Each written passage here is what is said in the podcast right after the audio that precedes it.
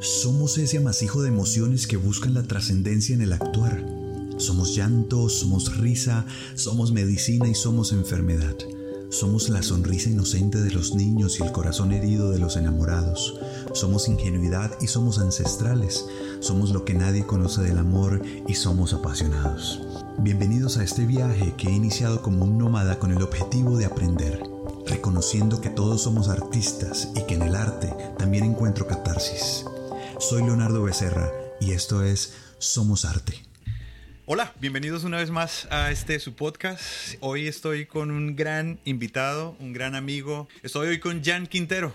Eh, ¿Qué tal todo? Espectacular y bueno, feliz de estar aquí. Para mí es el honor, hermano.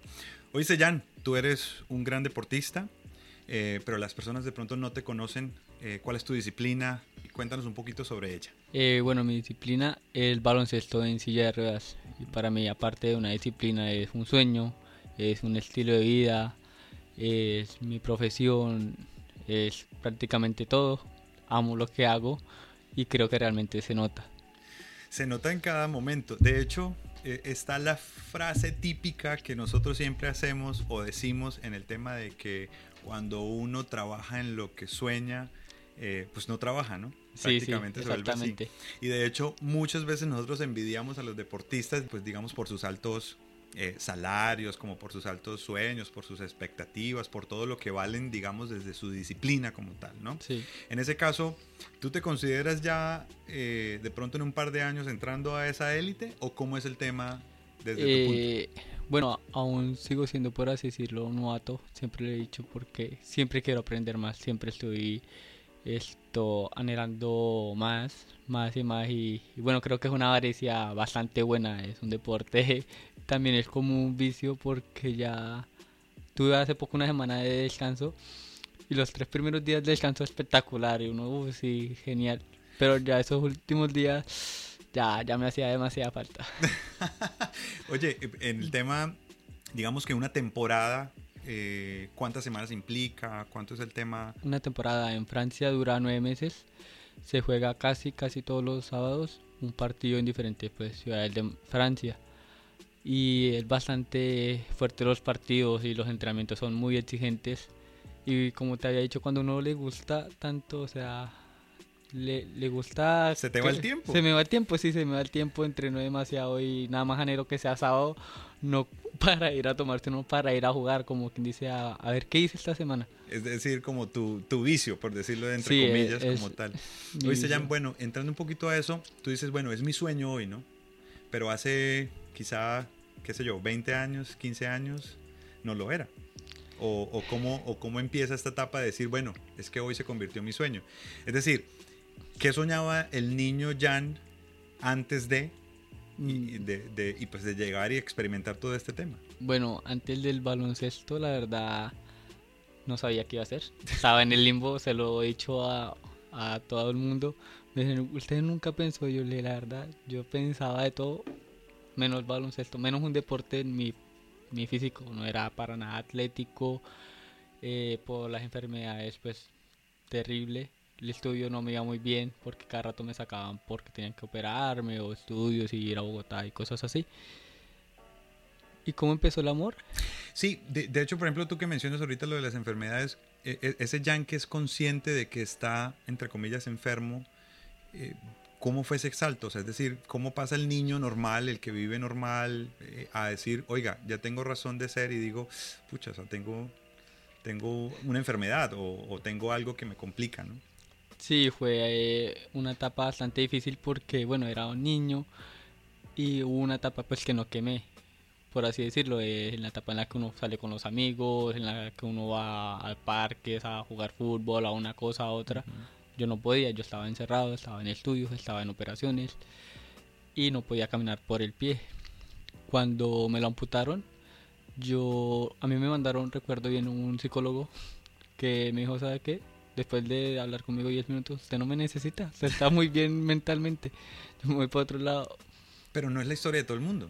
No es la historia de todo el mundo. Pero tú que compartes, eh, pues digamos como la disciplina con otros que de, repente pues han tenido como digamos, experiencias diferentes, pero que han tenido al final la experiencia de, oiga, perdimos una pierna o las dos. Sí. Te has enfrentado a cosas que, oiga, pues este man de verdad todavía no lo ha superado o está sufriendo todavía por eso, ¿no? Sí, han habido, conozco varias personas que aún no lo han superado, que le ha dado muy fuerte. Y creo yo que a mí me ayudó mucho pues mi forma de pensar y que aparte eso pues todavía era niño, entonces... ¿Eso qué edad fue, Jan? La amputación tenía 15 años cuando me amputaron el pie. Pucha, pero es que 15 años... O sea, pues tú puedes decir, no, estoy pensando en otras cosas, ¿no? Bueno, eso se podría pensar, pero a los 15 años me amputaron el pie, pero ya llevaba un proceso de 4 5 años de operaciones, de tratamientos, de hospitalizaciones, de encerrado en la casa, de no moverme bien. Y, juega también un papel fuerte tu papá o tu mamá o tu familia, ¿no? ¿O no? Sí, sí, sí. Cuando empecé el deporte, bueno, antes siempre los he tenido a ellos, gracias a Dios. Cuando empecé el deporte, no lo va a negar, fue el amor a primera vista. ¿Quién te invitó, Jan? John Hernández me invitó. John Hernández. Eh, fue a los 16 años. ¿Y, ¿Y qué te dijo? Como que, oiga, pues, ¿quiere jugar o qué? Me dijo, es conocido por parte de mi hermana y me dijo, ¿sabe qué, Jan? Vamos a jugar. Vamos para que mire. Porque yo la verdad quería natación, a mí me gusta mucha, me gusta la natación y con el calor acá en Cúcuta era entendible. Y yo quería natación. Y yo no, yo no, yo baloncesto, yo ni, yo ni sé esa vaina, yo quiero natación. Claro, porque pues al menos hay unas cositas que deberías saber antes de, ¿no? El deporte. Sí, y yo baloncesto pues agarrar el balón de básquet en el colegio era para jugar fútbol. Y, y cambio pues natación, se aprendí a nadar a los 7 años más o menos, que me lanzaron a la piscina y nadé como pueda. Y bueno, tú llegas y dices, bueno, amor a primera vista, pero ¿por qué? Eh, cuando empecé el baloncesto fue el 24 de enero del 2017. Lo tienes claro. Clarito. 25 cumpleaños. Y el 25 fui a entrenar normalito, excelente. Y bueno, recuerdo pues que el 24 me enamoré del deporte ya el 26, o sea, los dos días, dije yo, ya había preguntado, bueno, ajá, ¿cuál es la élite acá? ¿Qué es el futuro? Que listo, yo entreno, me preparo, mejoro, ¿para qué? ¿Qué hago? ¿Cuál es el propósito? ¿Cuál es el propósito? Me dijeron, no, pues si usted llega a ser muy bueno, se va para Europa. Así de fácil. Yo, creo que ahí juega un poco tu mentalidad y creo que, no sé, ¿no? Eh, el tema de ser muy afortunado en esa parte, porque no todo el mundo cuenta con ese don también, que es el tema de la fuerza mental diríamos en inglés el willpower, ¿no? Como el, el, tema de la fuerza allí que hay, que a veces no, pues muchas veces no, no juega a favor. Y es cómo llegas ahí y de repente dices de primera, bueno, ¿a dónde hay que llegar? Sí, me retomo un poco a la historia de que yo soñaba ser con piloto de autos. Y por el contrario, yo no tuve esa fuerza. Yo mm. lo tengo que aclarar. Es decir, yo sí conté con la con el tema de mucha gente que pudo apoyarme desde lo que podía, pero cuando llegó el momento en el que había que hacer muchas más cosas de las que yo esperaba, pues de repente yo como, ah, pues no, como que esto realmente no es lo mío. Y, y bueno, pues hoy en día, pues afortunadamente encontré otros, otros rumbos que me llevaron a eso, pero siento que a muchos deportistas les pasa eso. Es decir, no, no encuentran de repente un día, ah, no, es que yo no lanzo bien, es que de repente yo, ah, me tienen en la banca, yo no sirvo. Y tú dices, oiga, pues ¿a dónde hay que llegar? A Europa. Desde ese día hasta que llegaste a Europa, ¿cuánto pasó? Desde ese día me, bueno, pregunté qué era lo mejor es ir a jugar a Europa, a España, a cualquier ciudad, pero en Europa, no no a Latinoamérica. Y pregunté lo siguiente, quién fue el último que se fue a jugar Europa o quién ha sido el que menos tiempo duró entrenando desde cero como estaba yo para llegar a Europa. Y me dijo, el último fue esto, no me acuerdo, no recuerdo el nombre, pero sí sé que duró cuatro años para irse a Europa, cuatro años y medio. Dije yo, ¿sabes qué? Yo lo voy a hacer en dos años. Antes de los dos años voy a tener mi contrato para jugar en Europa. ¿Públicamente lo dijiste? Sí, se lo, yo, yo lo dije al grupo y me dijeron, dos años, tiene que entrenar cinco o seis años porque yo soy bajito y mi categoría es la más alta. Y es más, mucho, eh, cuando ese entonces había un entrenador que me dijo, retírese, o sea, usted es bajito, retírese. Y yo, no, yo amo esto y sáqueme. ¿Cómo son de buenas historias, no? Cuando le eh, yo te dije que yo iba sí, a sacarlo. Y bueno, me lo topé el, ahorita a entrenar los de Valle. y recuerdo pues haber llegado de Francia, a los nacionales en Cartagena y estaba allá. Yo, hola, ¿qué tal? Sí, yo dije, ¿Se acuerda que usted me dijo? No, no fui capaz de decirle eso, pero... No te da el corazón. No, no, no.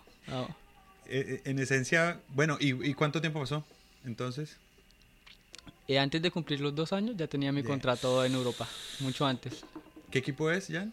Ahorita juego en Marsella, pero el- mi primer contrato fue para jugar en el equipo de Tesalónica en Grecia.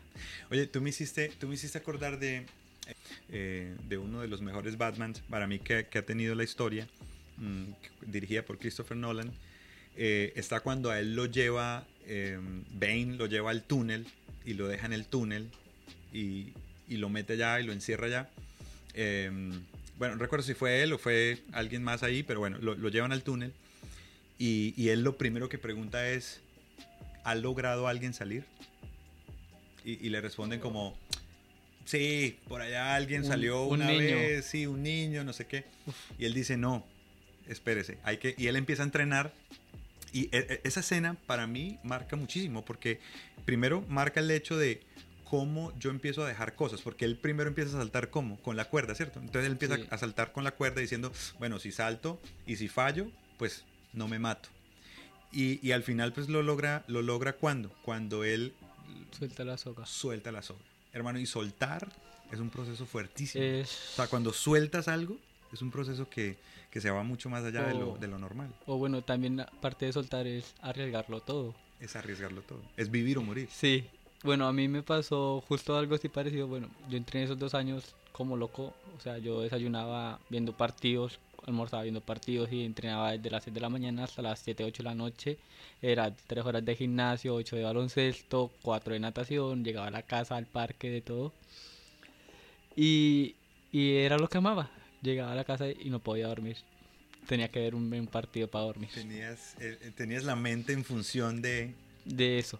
Dormía con un balón. Me decían el loco el balón en mi casa. O sea, tú eres, tú eres así como el, el Oliver cuando veíamos Supercampeones. ¿Alguna vez viste Supercampeones? Tal, tal cual, sí, que sí, sí. andaba, "Eh, el balón es mi amigo y todo el tema. Algo así. Yo muchas veces cuando no podía dormir tenía que hacer unos 500 lanzamientos al techo. O sea, que tocaras, que quedara cerquita el balón al techo. Me cansaba y pum, me quedaba dormido. Y relata mi O hermana. sea, tú no contabas las ovejas saltando en No. el cerco, sino tú lanzabas... yo, yo contaba los tiros que hacía. Según mi hermana, llegaba a hacerlo dormido. No En la madrugada, así. Siento que ahí hay un, un- un punto de inflexión fuerte en, en todos los sueños que abarcamos, ¿no? Es decir, ¿cómo hago yo? Yo recuerdo que cuando yo decidí por primera vez desnudar un poquito, pues, como mi ser, cuando digo, oiga, voy a publicar un libro, recuerdo que vi- o sea, viví una época, te, te voy a hablar un par de meses, en la que día y noche, o sea, podría... Recuerdo que una vez editando muchas cosas, me llegaron las 7 de la mañana, y yo, perdón, las 6 de la mañana, y yo empezaba a trabajar a las 6 y media, hermano.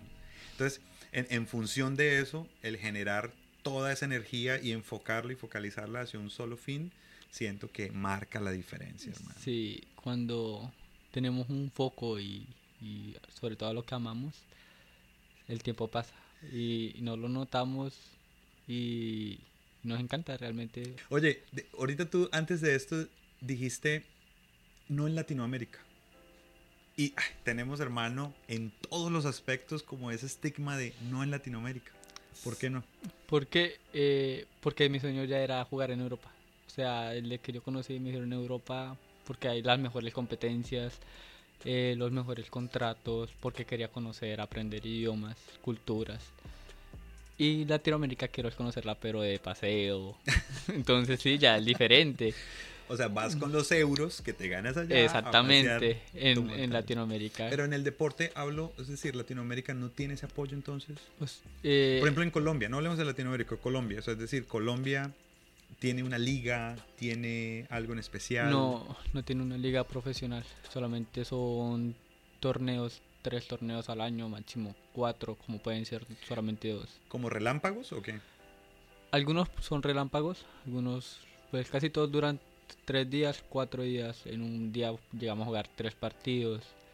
Eh, difícil, pero bueno, siempre damos todo. ¿Qué, qué tan importante, Jan, es tu cultura? Es decir, porque todos tenemos una cultura independientemente de donde hayamos nacido. Sí. Claro, pues, digamos, influenciada por donde hemos nacido y todo el tema. Pero, ¿qué tan importante ha sido tu cultura, tu raíz, tu familia en este proceso? Eh, bueno, mi, mi cultura me gusta mucho fue el respetar. Aparte de respetar, soy muy recochero, entonces hay que tener ese equilibrio entre el respeto y la recocha porque hay gente que se pasa. sí. No, yo te lo puedo decir totalmente, porque además me encanta, para mí la comedia hace parte de la vida. La vida es, siento que es una comedia en muchos aspectos y, y pues el ser serio, ¿no? Entonces, esa pregunta de, ¿lo dijiste en serio o estás bromeando? Y no, en serio, sí. Ah. Es, es, un cuento complejo. Pero sientes que, que esa fuerza que, que, llevas desde tu familia eh, te tiene donde está, donde estás ahora. No, no diría que sea por eso. La verdad, fue un sueño que, que tuve yo, no lo puedo decir, no. Eh, pronto algo un poquito heredado por parte de, una, de un familiar lejano o algo, no, nada Nunca vivido en una familia de un deportista, ni siquiera de barrio, de nada. Sí, porque naturalmente tus papás te pueden haber dicho, no, pues oye, chévere que estés jugando, pero pues uy, Europa, o sea... Sí, eh, bueno, en un tiempo algunos familiares pues me decían, sí, claro. y cuando uno da la espalda pues le decía, nada, está loco. Y, y yo les demostraba que mi locura no tenía cura y, y lo, y, y, lo logré. Yo me endeudé hasta el tope para irme a Grecia por una semana en una Euroliga donde solo me pagaron 500 mil pesos, o sea, 100, 100 euros, 150 euros eran 500 mil. Yo gasté 3 millones y medio. Pero ibas con un propósito. Iba con un propósito, un contrato.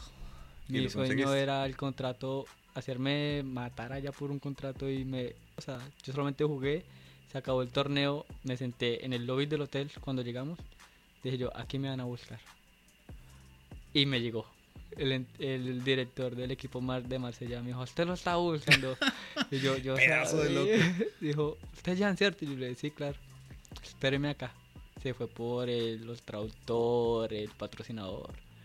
Duramos hablando durante dos, tres horas los, lo, lo del contrato y todo eso. Y yo como que, yo hablando fluidamente y me temblaban pues las piernas de la emoción que estaba cumpliendo mi sueño. Oye, pero y, en ese tema que tú tienes un manager o algo, no. No, no. O sea, tú eres tu manager, tú eres tu... independientemente, independiente en todo. Entonces, ¿Qué, qué, experiencia tan, o sea, pues brutal, ¿no? O sea, que estás ahí, oye, tú dices, mira, eso va mucho en el tema. Entonces, cuando tú llevas un acto, dices, escucha, me voy a matar allá, me voy a hacer de todo, pero acá me siento y espero. ¿Sí? Es decir, siembro, y espero mantengo la y espero la cosecha y llega la cosecha, ¿no? Porque quizás no hubiera llegado. Sí, quizás no hubiera ¿Contemplaste eso? No. Yo tuve, yo tuve fe, o sea, tuve fe ciega en, en mí desde que me fui de, de Cúcuta, o sea, desde que salí del terminal. Fueron 3, 4 días viajando para llegar a Grecia. Ah, aguantando de todo, pero... Si eh, tú eres un hombre, pues noto que puedes ser un hombre espiritual, ¿cierto? ¿Sientes que eso de alguna manera pues te reconforta o te ha reconfortado en algunos momentos en los que sientes como que la cosa no va? Eh, sí, siempre, o sea, yo soy positivo y todo, pero siempre llega la noche en la que los pensamientos negativos le llueven, le llueven, le llueven. Y pues uno habla con Dios para que eh, ayuda bastante. Y también hay que echarse uno la manito. también hay que echarse uno en la manito. ¿Y qué le podría decir? Mi talento no es como tal el baloncesto. Mi talento es la, la disciplina. A mí me caracteriza cualquier persona de cualquier jugador de baloncesto en Colombia por lo loco y por lo disciplinado. Loco al deporte y disciplinado a morir. O sea, nunca voy a llegar tarde a un entrenamiento, al contrario, empezaba a la una, yo llegaba a las once, a las diez y media. Se acababa a las tres, me iba a las seis. Bueno, me sacaban a las seis, siempre me sacan del coliseo. Era mi segunda casa. ¿Cómo se entrena normalmente un atleta de, de, tu, de tu talla? Bueno, ahorita se podría decir que estoy en vacaciones, pero le voy a decir mi entrenamiento de vacaciones. ¿Tu rutina? Sí, sí, sí. Mi entrenamiento de vacaciones es llegar a las siete y media por tardar 8 de la mañana al coliseo. Eh, ¿Tienes un plan ahí como, oiga, de esta media hora a esta media hora hago algo o no? ¿Fluyes? Fluyo. Me gusta primero cuando estoy solo, solo lo hago cuando estoy solo. Es algo muy personal creo yo. Cerrar los ojos, moverme en la cancha, sentir la cancha con música, o sea, así solo sentirla y driblar el balón, moverlo por todos lados, o sea, sentir que el balón no es otra parte, o sea, es otra parte de mi cuerpo y que la siento, o sea, y, realmente lo, lo, he llegado a sentir palpitar y es algo, o sea, cuando ya siento que el balón me palpita como que tengo el corazón en la mano y no el balón, empiezo a entrenar, empiezo a jugar, empiezo a correr. Además que tienes un movimiento, mm, en mi gusto, pues brutal. O sea, cuando te mueves, levantas la silla, ¿sí? Como qué grados, como unos, no sé, no sé cuántos grados, pero lo levantas. Y, y, lanzas, además que yo pensé que tú volvías y caías y no, o sea, literalmente vuelves, te caes y te levantas otra vez con las manos, ¿no? Sí, en, algún, en muchas ocasiones eh, paso derecho y me caigo y me levanto normal, como hay veces en las que mantengo el equilibrio y puedo durar unos segundos ahí y caigo, no, o sea, no caigo al suelo, sino que caigo normal en la silla. Y ahí ya solo entrenas, por ejemplo, los brazos, es decir, haces ejercicios normal como, bueno, de pesas normal o simplemente es en la cancha driblando. En, en la cancha primero unos minutos es todo driblando el balón, o sea, sintiendo, sintiéndolo, después empiezo a lanzar de donde, de donde lo agarre. Y empiezan a entrar, o sea, cuando empiezan ese sonito del sas. Sas. Ese, o sea, la red. Sí, sí, el sas es como una... Un orgasmo, dígalo. Algo así, algo así, algo así. Este, ¿y fuera de la silla de rueda también haces un entrenamiento? ¿O siempre con la silla de ruedas? Mm, pues con la silla de ruedas es la mayor, la mayor cantidad de tiempo. Son, ya te diría, desde las 8, eh, 4 hasta las 12, como unas 6 horitas solo baloncesto. Pero, es decir, solo ruedas, manos, lanzar. Ruedas, manos, lanzar. Ah, solo, de solamente correr y lanzar, dos horas. Eh, empiezo con dos horas más o menos, ya ahí llegan unos mis compañeros, entonces ya empieza el entrenamiento grupal, lo que tengo que hacer con ellos, ellos se van y quedo yo otras dos horas solo. Y ahí me termino de, de hacer, de entrenar una hora bien, o sea, tiro, o sea, 10 de cada parte, tan tan estrictamente. Y a lo último, cuando ya estoy cansado, una media hora o una hora, dejo fluir mi imaginación, o sea, hacer tiros locos. Me encanta lanzar por un lado o por el otro gancho, así no entren así porque, que sepas qué es lo que puedes cuáles son tus límites también. De sí, sí, sí. Y, y, y, algunas, y muchas veces pues lo he hecho en los partidos y si sale, si sale. Que a uno como que, pues, hagámoslo. Y, y bueno, esa, esa lo que era, creo que también me caracteriza un poco. Bueno, después de terminar de entrenar, llego a la casa a las 4 de la tarde a almorzar. a las 4 y media estoy en el gimnasio. Y empiezo hasta la de ahí son dos horas y media más o menos, hasta las, ¿qué le? Hasta las 7. O sea, a lo que el cuerpo me permite alzar el levanto y las repeticiones, cuando ya no puedo alzar fuerza, hacer fuerza, hago cardio. Hago bastante ejercicios de abdomen o, o de muñequeo. Agarro, digamos, una mancuerna y hago de cuenta que es un balón y hago exactamente el mismo muñequeo. Fatigar el brazo y eso sería más o menos. No pain, no gain, dirían por ahí. ¿Te suplementas? No. Solo alimento. Solo alimentos. No me gusta casi los suplementos. Eh, uno habla de que la constancia siempre vence a la inteligencia en algún punto. Y al talento. exactamente. Y de repente cuando tú juegas al tema de la disciplina, vemos hoy, por ejemplo, los referentes en el fútbol, hoy, que pues, fueron por, muchos por mucho tiempo Ronaldo, Messi, como decíamos, bueno, sí, Messi tiene un don un talento como tal, pero pues igual el hombre entrena, ¿sí? Pero luego vemos el caso de, Ronaldo, de cómo un tipo que quizá no tenía de tanto pronto talento. tanto don al comienzo y cómo lo ha ido puliendo a través del entrenamiento, porque no solamente, pues él lo dice, sino sus compañeros dan fe de, pucha, o sea, es que el man llega una hora antes, dos horas antes, después al final se queda entrenando y, se le nota en la competitividad que lleva. Que eso incluso a veces lleva a pasarlo por arrogante, ¿no? De hecho, el otro día yo hablaba con un amigo, eh, fuera pues como de cámaras, de, de, la época, en mi caso del automovilismo de Michael Schumacher, de, del hombre como era tan competitivo que llegó a ser, entre comillas, sucio muchas veces, ¿no? Por ese, por ese miedo a perder, por ese miedo a, a, a no dejarse pues, sobrepasar de otros que quizá podían ser mejores en talento, pero que él en esa constancia quería hacerlo. ¿Cómo logras vencer eso? Es decir, tú llegas a una cancha y dices, puedes comprender que el otro equipo es mejor que tú, o sea, que tu equipo, y cómo vences ese tema de, sí, o sea, necesito ser competitivo, pero tampoco puedo pasar los límites. Eh, nunca, nunca, nunca he jugado sucio. Me han golpeado bastante fuerte, me han lesionado, me han roto la cara, labios, me han puesto morado unos en finales. Y me iba, o sea, como quien dice, a devolverle el favor en el otro ataque y siempre cerca de, de llegar al golpecito pues normal como en silla ruedas Me detengo. pesito normal. Sí, sí, sí. Me detengo porque ellos podrán ensuciar lo que yo amo, pero yo no. Yo no soy capaz. Lo amo tanto como para no... Para, para, hacer eso no, no, no soy capaz. Ensuciar lo que yo amo. Sí, no. y bueno, para vencer ese miedo, eh, solamente pienso en lo que entrené. Cuando no entreno, digamos, a veces antes de un torneo, no quitan la toto 3, 4 días nos pasaba a veces.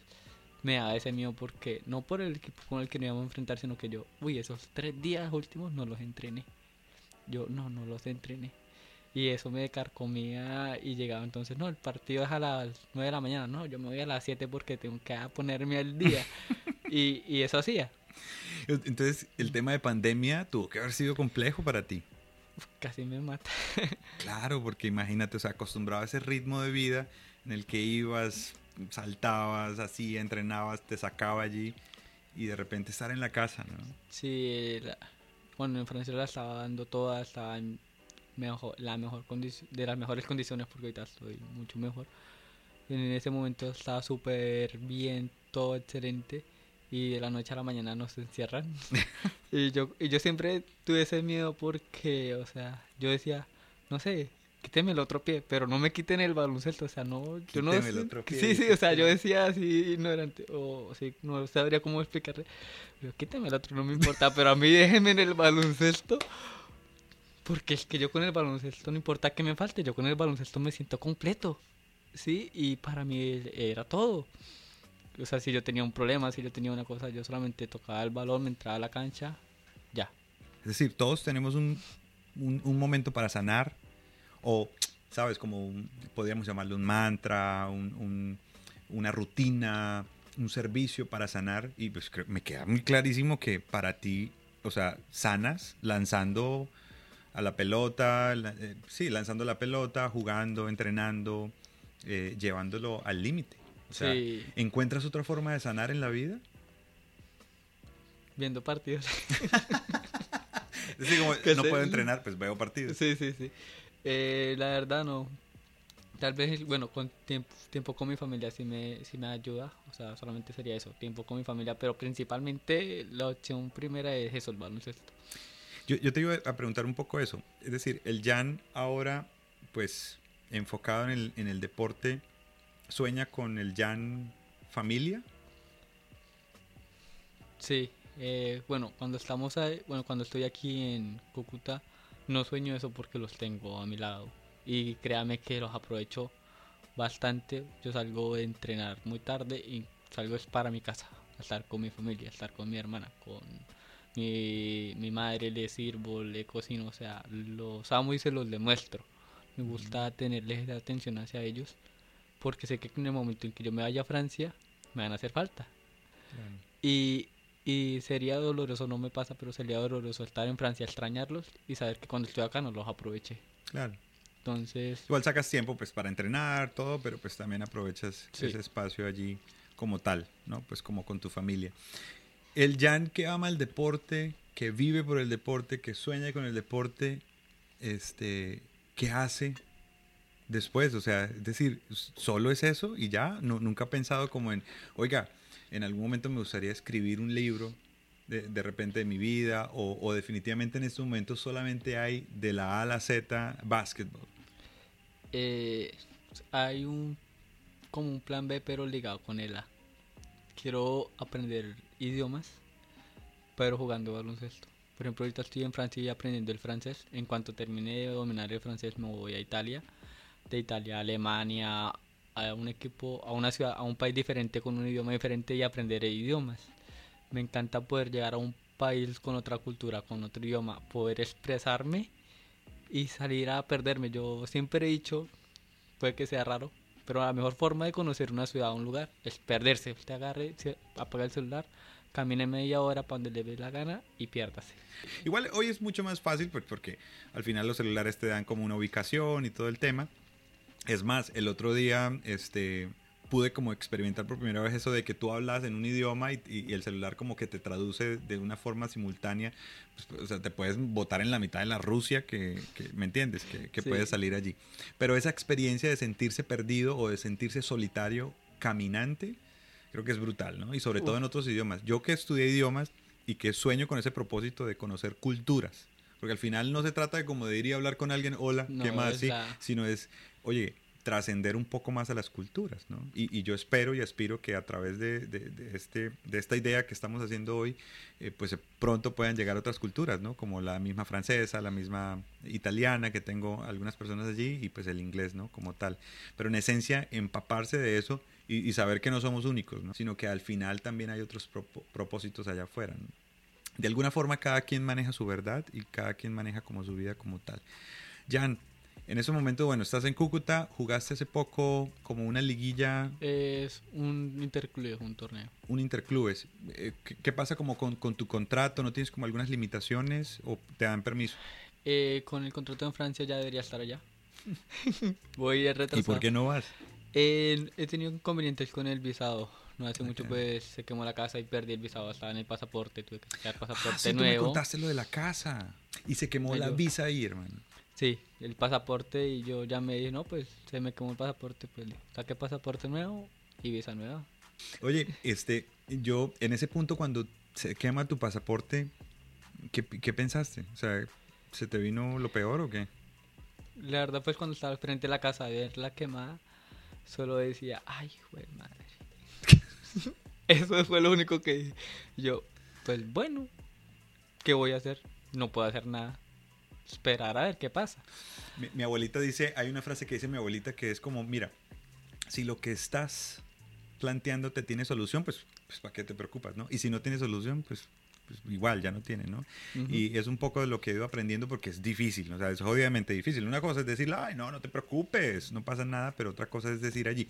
Lo digo más como en el tema de, pucha, o sea, el contrato, tengo que estar allá, tengo que ir, tengo que moverme el pasaporte yo, siempre he creído, o de un tiempo para acá he creído, que todo momento es especial. Y que, pucha, o sea, se te atravesó alguien en, en la calle y te demoraste 10 minutos, pues tenía que pasar así.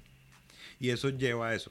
Eso influenciado de una escena que me gusta mucho de una película se llama el, curioso caso de Benjamin Button. Uf, me encanta. En, en, esa escena en la que él empieza a narrar todo el proceso de cómo el hombre se levanta cinco minutos tarde y que produce otro, otro evento, otro evento y que todo recae en, en, aquel suceso, ¿no? ¿no? vamos a contar aquí por si alguien no lo ha visto, que yo creo que ya todo el mundo la tuvo que haber visto, pero el punto es cómo un instante pequeño como el de levantarme cinco minutos antes pudo haber cambiado toda la historia.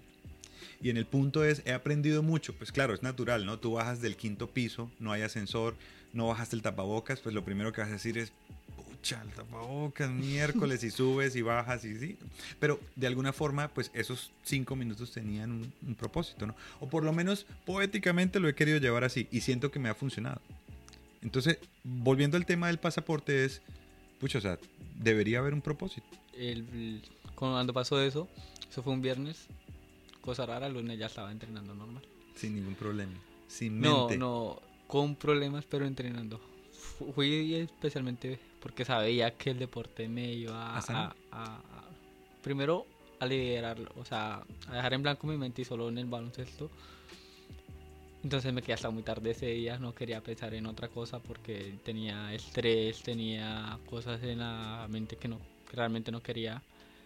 Y bueno, pasó eso, empezaron pues las entrevistas, empezaron a llegar las ayudas por medio del deporte, a hacerse público el tema, llegaron las ayudas.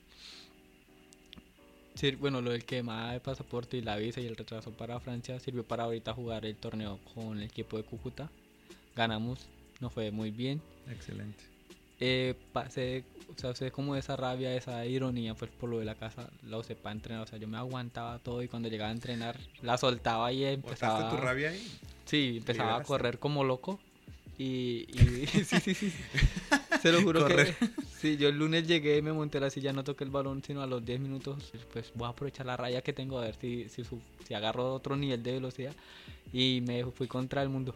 Di vueltas y gasté las llantas, pero, pero excelente. Ese tema es complejísimo. Jan, eh, ¿qué hay que hacer para meterle más, más fuerza al deporte aquí? hermano, en Colombia? ¿Qué crees? Buena pregunta. Ni idea. Primero, pues que los... ¿Cree que es un tema político eso? No. Sí, pero también necesitamos soñar más. Y no solo soñar, o sea, creernos el sueño. Yo siempre he dicho, usted puede soñar, usted puede querer, puede decir, yo voy a hacer, yo quiero ser, yo sueño. Bueno, hágalo, trabaje, esfuércese, sacrifíquese. Y, y eso es lo que uno no ve, o sea, claro, ¿cuántas personas dicen, no, yo quiero ser astronauta? Y bueno, ¿y qué hace? Sí, ahí, ahí está el- Cosas el- así. la frase esa que dicen como, ay, yo me quiero ganar el baloto y has jugado el baloto. y, pff, nada. ¿Lo compra? No. No, nada, nada. Es un tema. ¿Tú has visto ese comercial? Salió hace un par de años del, del tipo que está, o sea, se ve la pelota en, en silla de ruedas el tipo. Dice, y empieza a contar pues excusas, no, me duele la cabeza, tengo sueño, no quiero, eh, es muy pesado, es muy leve, está lloviendo, es hace sol. Y al final él para la pelota al lado de su silla de ruedas y dice, no tengo piernas. ¿No, no, lo, no lo has visto? Es No. brutal, ese, ese comercial es brutal porque, porque es como que una cachetada para decirte, oiga, es un tipo profesional en el básquetbol de silla de ruedas. Oiga, no tengo piernas, ¿no? Y, y de alguna forma va al tema de, de, de cómo lo que tú dices, ¿no? O sea, listo, tienes, es, esto es lo que hay, pues hágale. A ver, ¿qué puede construir con esto, no? Sí. Al final políticamente podemos encontrar muchas excusas para quejarnos, ¿no? Es que el, el Sí. político de turno, es que esto, aquello, que necesariamente debería haber mucho más apoyo, pero bueno, y si no lo hay, ¿qué vamos a hacer con eso? Exacto. Eh, pues como le he hecho soñar, trabajar. Lo digo por experiencia, me funcionó. Yo, esos dos años que le dije que entrené como loco, yo no supe que si fue ir a una fiesta, no supe que fue salir. O sea, 24 y 31, pues lo normal porque esos días estaba cerrado el coliseo. Claro, normal. Y ya el 2 de, diciembre, de enero ya estaba entrenando, pero era algo, ¿cómo le podría explicar? No, es que es inexplicable. Este, cuéntame un poquito de lo que para ti es la visión de Cúcuta Soy Yo. ¿Qué significa eso? Es un gran proyecto, amo ese proyecto porque nos da ese sueño, esa, esa esperanza, ¿sí? De que nos ayudarán a nosotros los deportistas, a grandes deportistas que soñamos, que trabajamos, que nos esforzamos, sobresalimos de nuestras disciplinas, nos, nos ayudan y, y amamos eso y la atención que nos dan esto o sea listo usted es una gran, un gran jugador créase el, el, el sueño o sea créaselo usted. No, no, uno no, ya no se lo está diciendo uno mismo sino que es otra persona que se lo está diciendo un grupo.